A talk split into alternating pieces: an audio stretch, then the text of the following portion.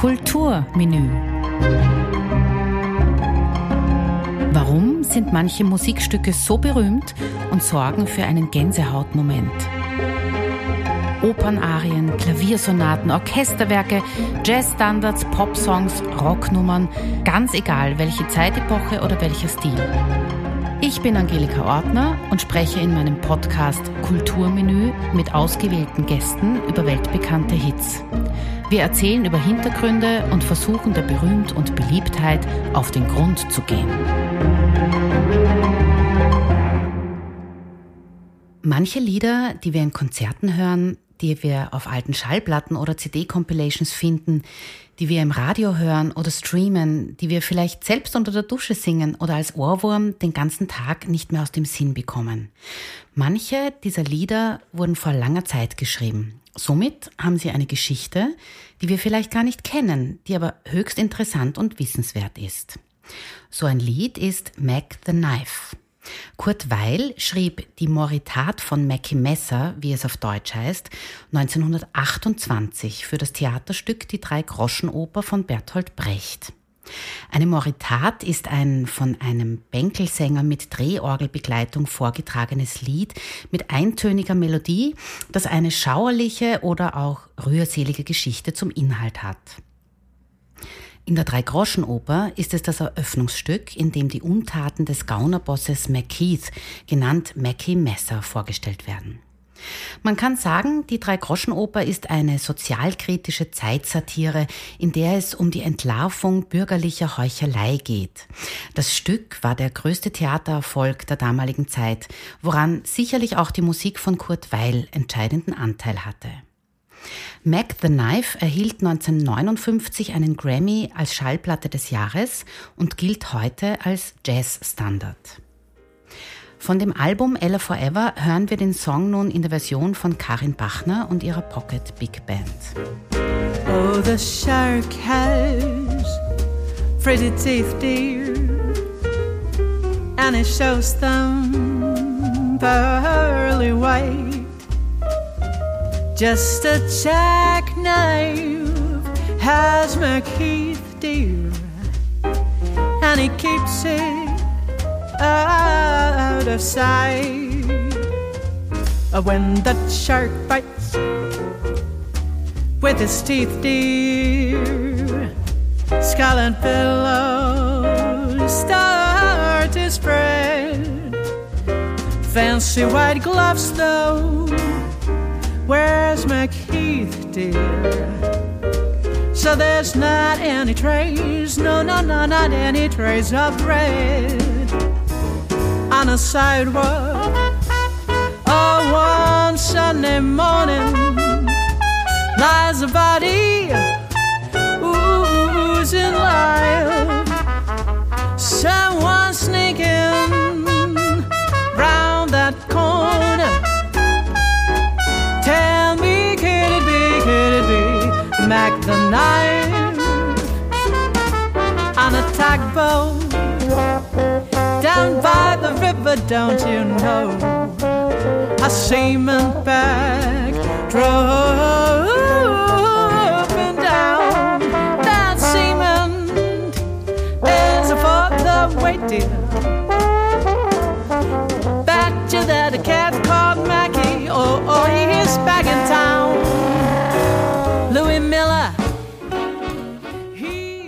Karin Bachner wurde mit dem Jazz Fest Wien Vocal Award ausgezeichnet und ist als Gospelsolistin, Songwriter und Vocal Coach tätig. Mit ihrer Pocket Big Band bringt sie die legendären Songbook Recordings von Ella Fitzgerald auf die Bühne. Karin, was kannst du über die legendäre Aufnahme Ella in Berlin erzählen. Also diese Aufnahme, bei der Ella dann eigentlich den Text vergisst und improvisiert und nach Wörtern hascht, die sich vielleicht auch noch reimen und die vielleicht doch sie wieder zurückführen in die Geschichte des Liedes, das erleben wir Sänger ja immer wieder und wir glauben dann, wir sind wahnsinnig, äh, wir sind Versager, aber in Wirklichkeit ist es genau dieses Improvisieren wieder und wieder hineinfinden in die Geschichte und äh, das Publikum nicht durch ein Abbrechen des Musikstücks äh, in Depression versetzen, sondern eigentlich in, in spontane Freude zu versetzen, weil, oh, da passiert jetzt was, das selbst die Sängerin nicht wusste. Genau, also ähm, Ella hat einfach den Text vergessen, hat auch vorher noch gesagt, ähm, ich hoffe, dass ich mir den Text äh, gut gemerkt habe. Und dann ist es aber auch passiert, sie hat ihn wirklich vergessen und hat da improvisiert und äh, mit Scat-Silben und Shubidu und Louis Armstrongs Sound hat sie da einfach eine Brücke geschlagen, dass sie wieder ins Lied gefunden hat. Aber äh, das kann halt auch nicht jeder, weil es gibt doch Sänger, wenn die den Text vergessen, hören sie entweder auf oder sie fangen mit La La sich irgendwie an, drüber zu retten. Also das ist schon sehr besonders, wenn man, wenn man das miterlebt. Ja, das ist dann die Professionalität, dass man eben nicht abbricht und nicht in sich zusammenbricht, sondern sagt, okay, auf der Bühne gibt es nur vorwärts. Das ist mhm. auch ein Spruch von mir, wo ich sage, es gibt wie im Leben, wie auf der Bühne, es gibt nur vorwärts. Es gibt, vielleicht ist es ein langsameres Tempo oder ein schnelleres, aber es gibt nur vorwärts. Mhm. Du kannst nicht stehen bleiben, du kannst nicht umdrehen und zurück und zum Anfang. Also durch, einfach mhm. durch und dann ähm, improvisieren. Und dann zeigt sich deine Professionalität, wie gut kennst du das Lied, wie, wie gut reagieren die Musiker auf dich und ähm, wie gehst du dann in dieser Situation um? Äh, das war 1960, dieses Album, die Aufnahme. Und es ist Ellas meistverkauftes Album und es war 14 Wochen in den amerikanischen Chartplatzierungen und wurde dann sogar umgenannt. Also es hat dann nicht mehr geheißen Ella in Berlin, sondern, sondern Mac the Knife. Also sie erhielt zwei Grammys dafür. Und äh, auch sonst ist das Album sehr besonders, wegen der Musiker, die mitspielen und die ganze Stimmung, die auch bei den anderen Liedern irgendwie drauf ist. Und ähm, noch einmal zurück zu den Strophen. Wie viele Strophen gibt es denn jetzt eigentlich? Das ist ja eigentlich schwer zu sagen. weil jeder weil, singt weil so viele Versionen gibt. Version, ja. Also die von, also von Kurt Weil gibt es eigentlich nur sechs vertonte fürs Theaterstück. Mhm. Und von Bertolt Brecht selbst gibt es ursprünglich neun Strophen.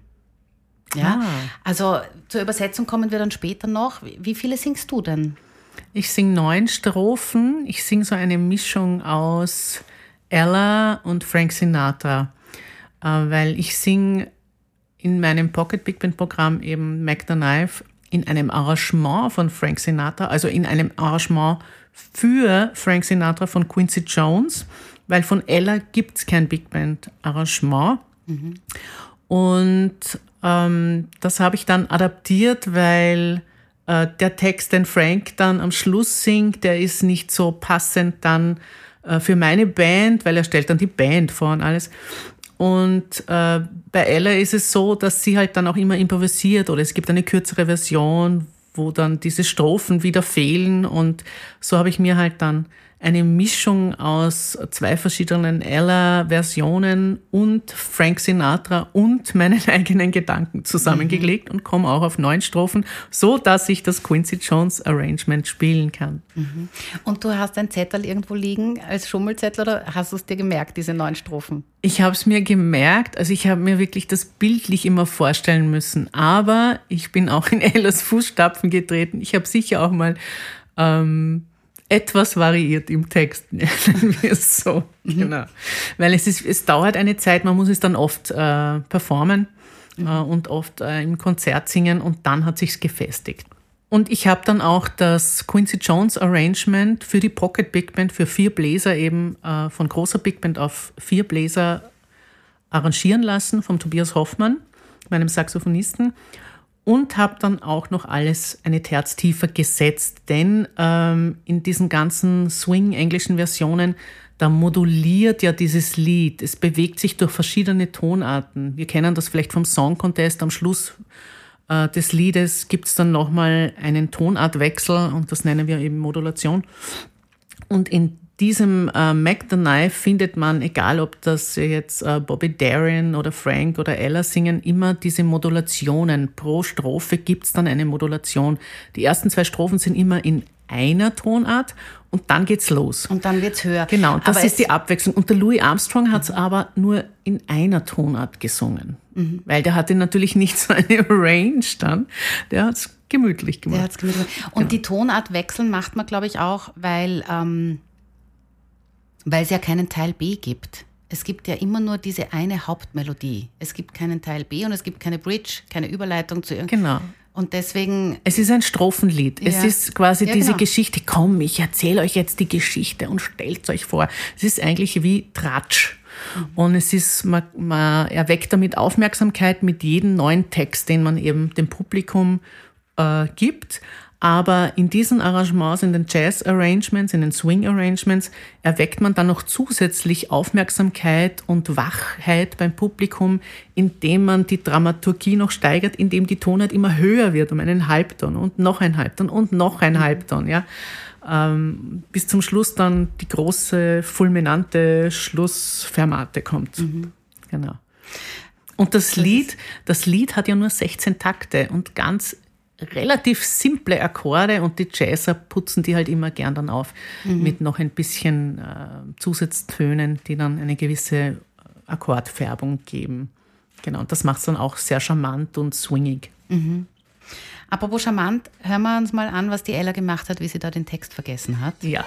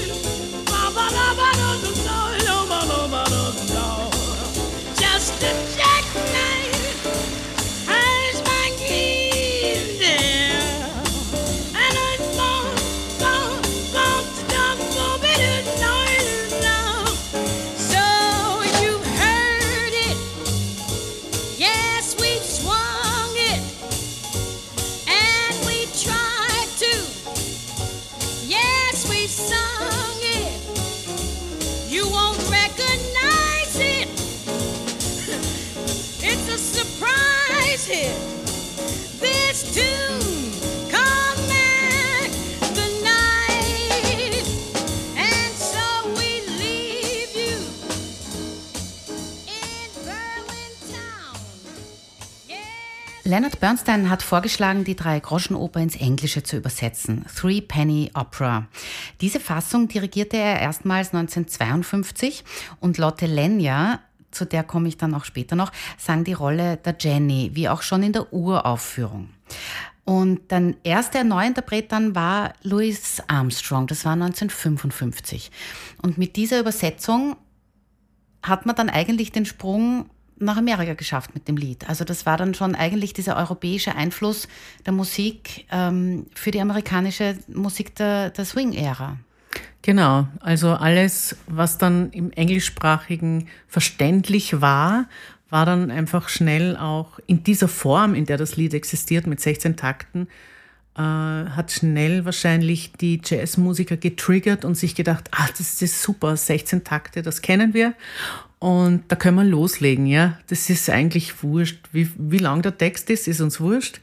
Wir können das Swinging machen, weil ja die Melodie auch sehr, sagen wir, sehr starr ist. Bam, bam, bam, bam. Bam, bam, bam, bam, ist eigentlich sehr starr. Mhm. Und wenn man den Swing drunter legt, dann wird aus diesen äh, schweren Vierteln und halben Noten äh, dann swingende Achtelnoten im Kopf.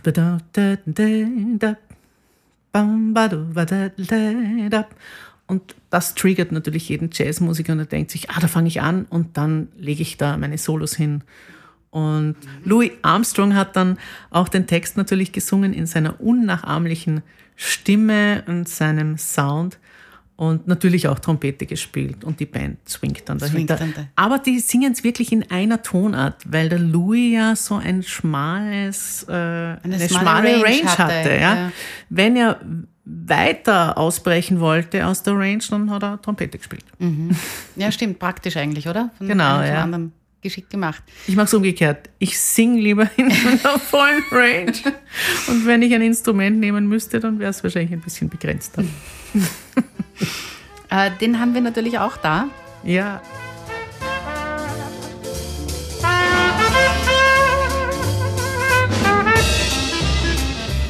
Oh, the shark has pretty teeth, dear, and he shows them pearly white, just a jackknife as McGee, dear, and he keeps it out of sight. When the shark bites with his teeth, dear, scarlet billows start to spread. Fancy gloves, though, as McGee, dear. So there's not a trace of red on the sidewalk. Sunday mornings lies a body oozing life. Someone sneaking round the corner. Is that someone like the knife? Yes, from a tugboat by the river, baby. I see me bag drooping down. Und wenn du das so ganz nah hast, seine Stimme am mhm. Ohr, dann dieses Timbre flirrt dann immer noch mit. Dann ist der Ton ist eigentlich aus und er vibriert aber mit der Stimme immer noch ein bisschen nach. Ja, ja, ja, ja genau. Ja. Ja. Also das, das macht auch was anderes natürlich, ja, weil das ja, genau, das ja. ist dieser unnachahmliche Sound, den er macht. Ja. Den macht er aber nicht mit den Stimmbändern, sondern die Stimmbänder erzeugen ganz normal die Tonhöhe. Stimmbänder mhm. sind nur für Tonhöhen zuständig. Und äh, den Effekt, den er macht, den macht er ja mit den Stell, mit Stellknorpeln, also mit Knorpelteilen seines Kehlkopfes. Mhm. Ah. Und das ist total unschädlich grundsätzlich für die Stimme. Wir wissen natürlich nicht, wie gesund er das gemacht hat. Ja, wenn er da vielleicht falsch gestützt hat oder sonst was, mhm. weil es ist ja immer ein bisschen schlechter geworden. Aber es war natürlich super und, äh, und es ist sein, dieses Nachklingen ist dann natürlich, dass er noch Luft durchschickt mhm. durch den ganzen Stimmapparat, aber die Stimmbänder äh, schwingen und zusätzlich noch, wie wenn man ein mm summt, aber mm kommt dann so ein Ton dazu. Mhm. Kann man an- und abstellen. Aber glaubst du, hätte, ja, hätte, er es abstellen können? Glaubst du, also ich meine, war das, hätte er anders auch singen können? Äh, ja, er singt ja manchmal ohne den Effekt. Wirklich? Also manchmal klingt es ohne, also so minimal, so, so Millisekunden. Mhm. Für uns ist das ja so, dass wenn wir einen Effekt hören, dann ist der immer da. Ja, genau. Das ist auch, wenn die Popsänger singen, denken wir, boah, die singt aber rau. Derweil hat es nur den Anfang Effekt gemacht und dann ein cleaner Ton und wir glauben, die Stimme ist rau. Mhm. Also ja, die Britney Spears hat das immer gerne ja, gemacht. Ja, genau, oder auch die Whitney und, ja. und, alle. Und Ella hat das ja auch kopiert, weil das hat ihr gefallen. Mhm. Das kopiert sie auch in dem ähm, Ella in Berlin. Da macht mhm. sie das ja auch. Ja. Und das lieben auch die Leute, weil sie sich denken, boah, was, was ist das? Ja. Und Sie verbinden das sofort, diesen Effekt eben sofort auch, auch mit Armstrong eben. Genau, ja. genau, sofort. Und ich, ja. ich mache es ja auch, weil äh, mir gefällt das auch. Ich mache es ja. nicht bei dem Lied eigentlich, ich mache es beim anderen Lied, bei What a Wonderful World. Und äh, die Leute sind immer fasziniert zwischen Faszination und Amüsement und schauen, wer von meinen Bläsern jetzt singt. das war ja, immer so. Es ist auch ein, ein Überraschungseffekt. Ein, genau, genau, genau. Stimmt, ja. Macht Spaß. Kurt Weil ist 1950 gestorben und hat diesen ganz großen Erfolg von seinem Lied Mac the Knife äh, somit gar nicht mehr miterleben können. Er hat sonst auch wirklich viel geschrieben, also Opern, Operetten, Musicals, Werke für Orchester und Kammermusik. Seine Drei-Groschen-Oper hat nicht allen Kollegen gefallen. Arnold Schönberg und Anton Webern haben sie zum Beispiel abgelehnt. Allerdings Alban Berg und Alexander Zemlinski, also das sind alles Komponisten von Kurt Weils Zeit auch, fanden seine Arbeit eigentlich schon ganz gut. Und sein Songstil wurde unter anderem von Paul Whiteman, der auch mit George Gershwin zusammengearbeitet hat, geprägt. Und zwei andere Songs von ihm, die auch im Real Book zu finden sind, äh, sind Speak Low und September Song. Ähm, Real Book habe ich gerade gesagt, oder? Magst du kurz erklären, Real was das Book. ist? The Real Book ist eine Sammlung von Jazz-Standards, die eben die Musiker äh, damals eben gespielt haben, in den, von den 20er, 30er, 40er Jahren. Und äh, man hat das erst im Nachhinein dann notiert, teilweise auch mit, mit ähm, den Versionen, die gewisse Musiker eben gespielt haben. Und es war eine Sammlung, die zuerst handschriftlich war und erst später jetzt wirklich in so dicken 600 Seiten 600 Seiten, jetzt übertreibe ich, glaube ich. Na, das kommt schon hin. Vielleicht sind es 540 Seiten, genau, aber es sind genau. wirklich dicke, schwere ähm, Bücher. Dicke, schwere Bücher, die es natürlich auch als äh, PDF dann auch schon gibt. Ähm, als Sammlung aller möglichen Jazz-Standards dienen. Das hat sich dann ausgeweitet natürlich in, mit Fusion, Jazz und ein paar Soul- und Bossa Nova-Songs und so sind alles drin. Aber am Anfang waren die Real Books einfach die die ähm, Songsammlungen, die das Repertoire der Jazzmusiker repräsentiert haben und das sie konzertant auf die Bühne gebracht haben, mit dem sie gejammt haben und so weiter. Mhm. Und in den Real Books finden sich ja auch oft Lieder, die damals noch zur Popkultur gezählt haben, also die in Broadway-Shows äh, en vogue waren und die ähm, als die besten Hits äh, im Radio gesendet wurden und auf Platten rausgebracht wurden eben. Und das, was damals die Popmusik war, ist heute eben der Jazz.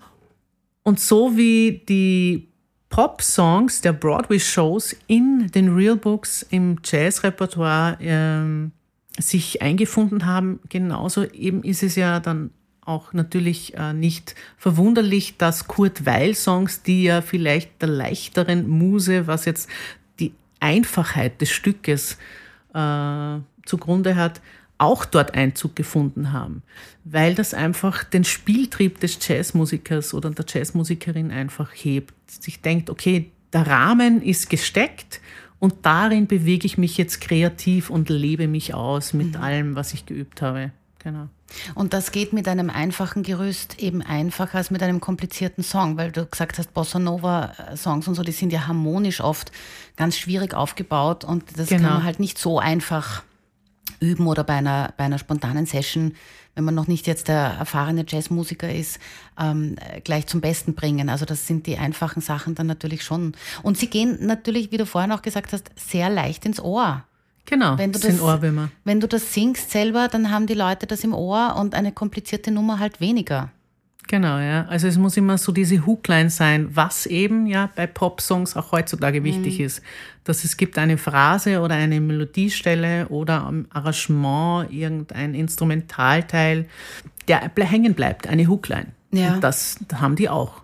Mhm. Dann spielt man sie gern und oft und dadurch werden sie noch bekannter. Genau. Du hast vorhin gesagt, die, der Jazz damals war eigentlich die Popmusik. Also das, was damals die Popmusik ist, äh, gewesen ist, ist heute der Jazz.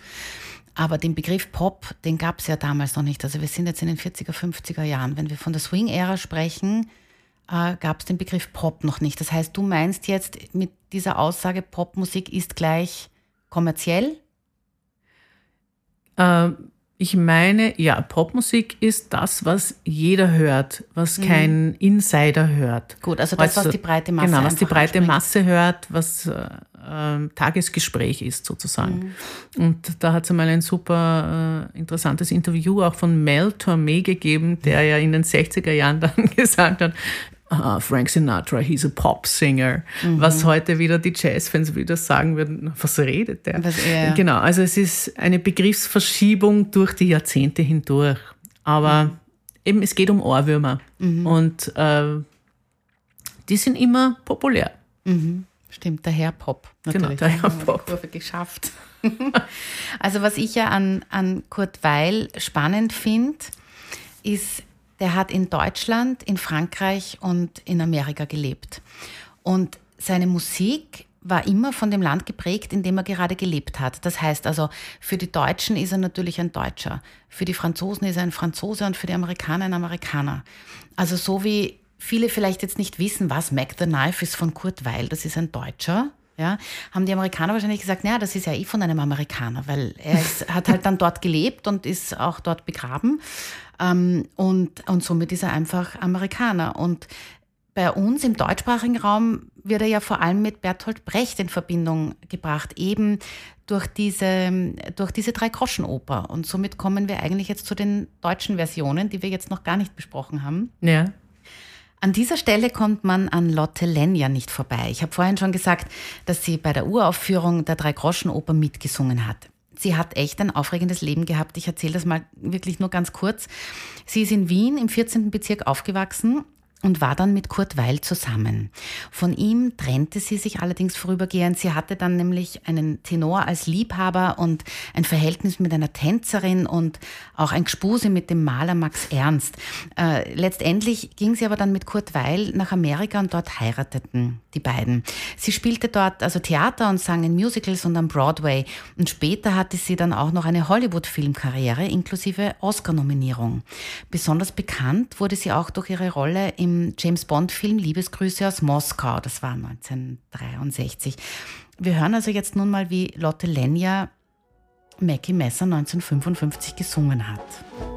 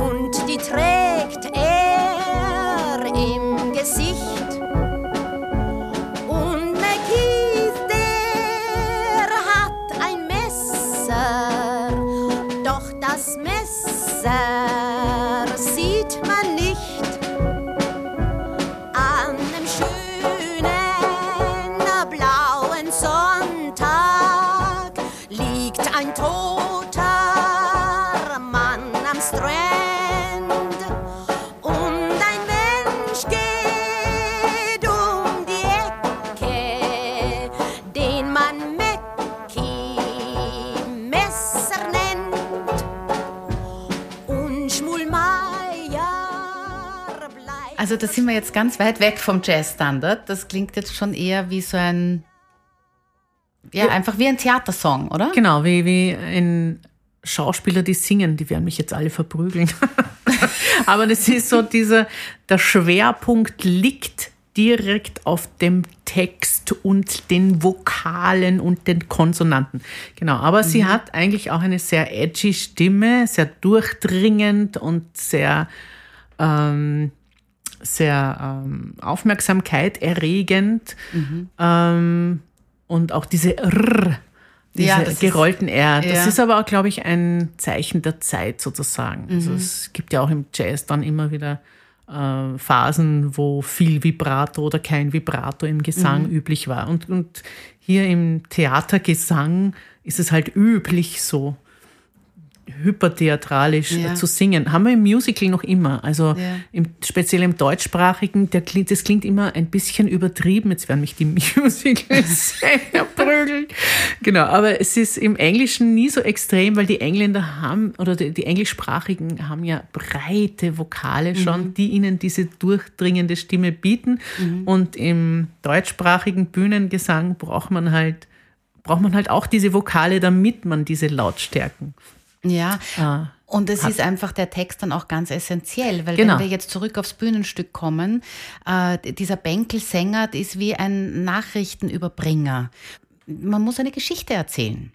Und ob man das Genau. jetzt macht mit, mit einem Swing-Style und einer Pocket Big Band im Hintergrund oder ob man das als Theatersängerin macht mit, mit Schwerpunkt auf dem Text und eben nicht auf der Stimme, ist ja wurscht. Die Geschichte muss halt den Zuschauer erreichen.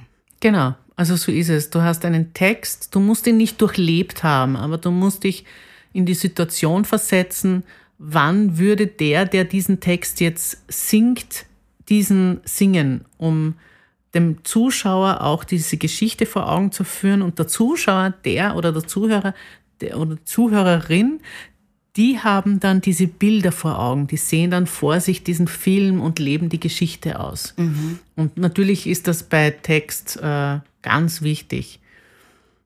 Und in dem Fall jetzt in dem Lied ist es ausgegangen von einem Theatersong in den 20er Jahren. Das ist schon erstaunlich, wenn man sich das jetzt anhört. Ja. Die unterschiedlichen Aufnahmen, was dieses Lied für eine Geschichte eigentlich schon ähm, hinter sich hat. Ja. Und es wurde ja, äh, habe ich dann nachgelesen auch, es war ja ursprünglich nicht in der Dreigoschen Oper geplant, es wurde nur vor der Aufführung noch Dazu ähm, gezwickt. dazu gezwickt, weil der Hauptdarsteller sich dachte, ich brauche noch ein Special Feature. Ja, genau. So Hast sind gut, Sänger. Hast du gut nachgelesen in Wikipedia. Das finde ich, spannend.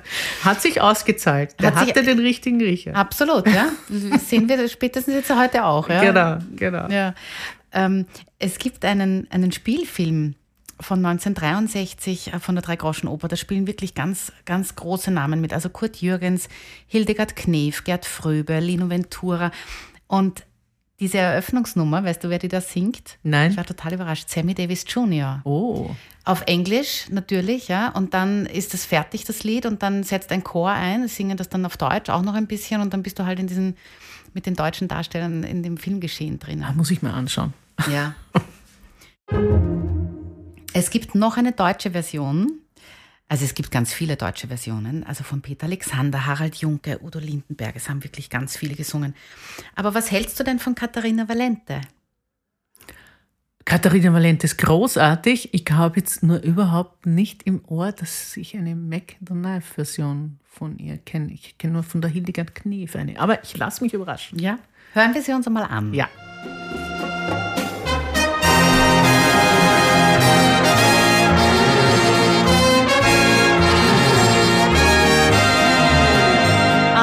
Schönen blauen Sonntag liegt ein toter Mann am Strand. Und ein Mensch geht um die Ecke, den man Mackie Messer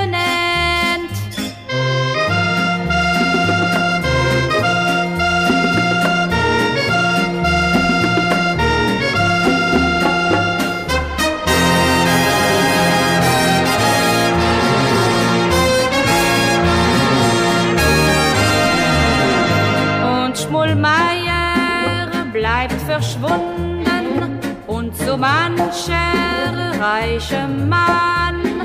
Und sein Geld hat Mackie Messer, dem man nichts beweisen kann.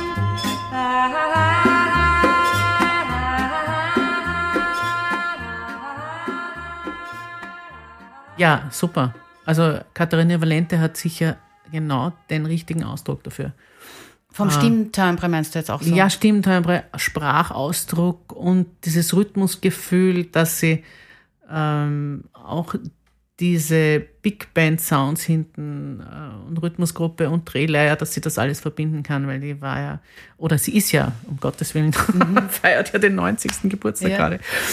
Ähm, die hat wirklich ein super musikalisches äh, Wissen, Feeling, Können.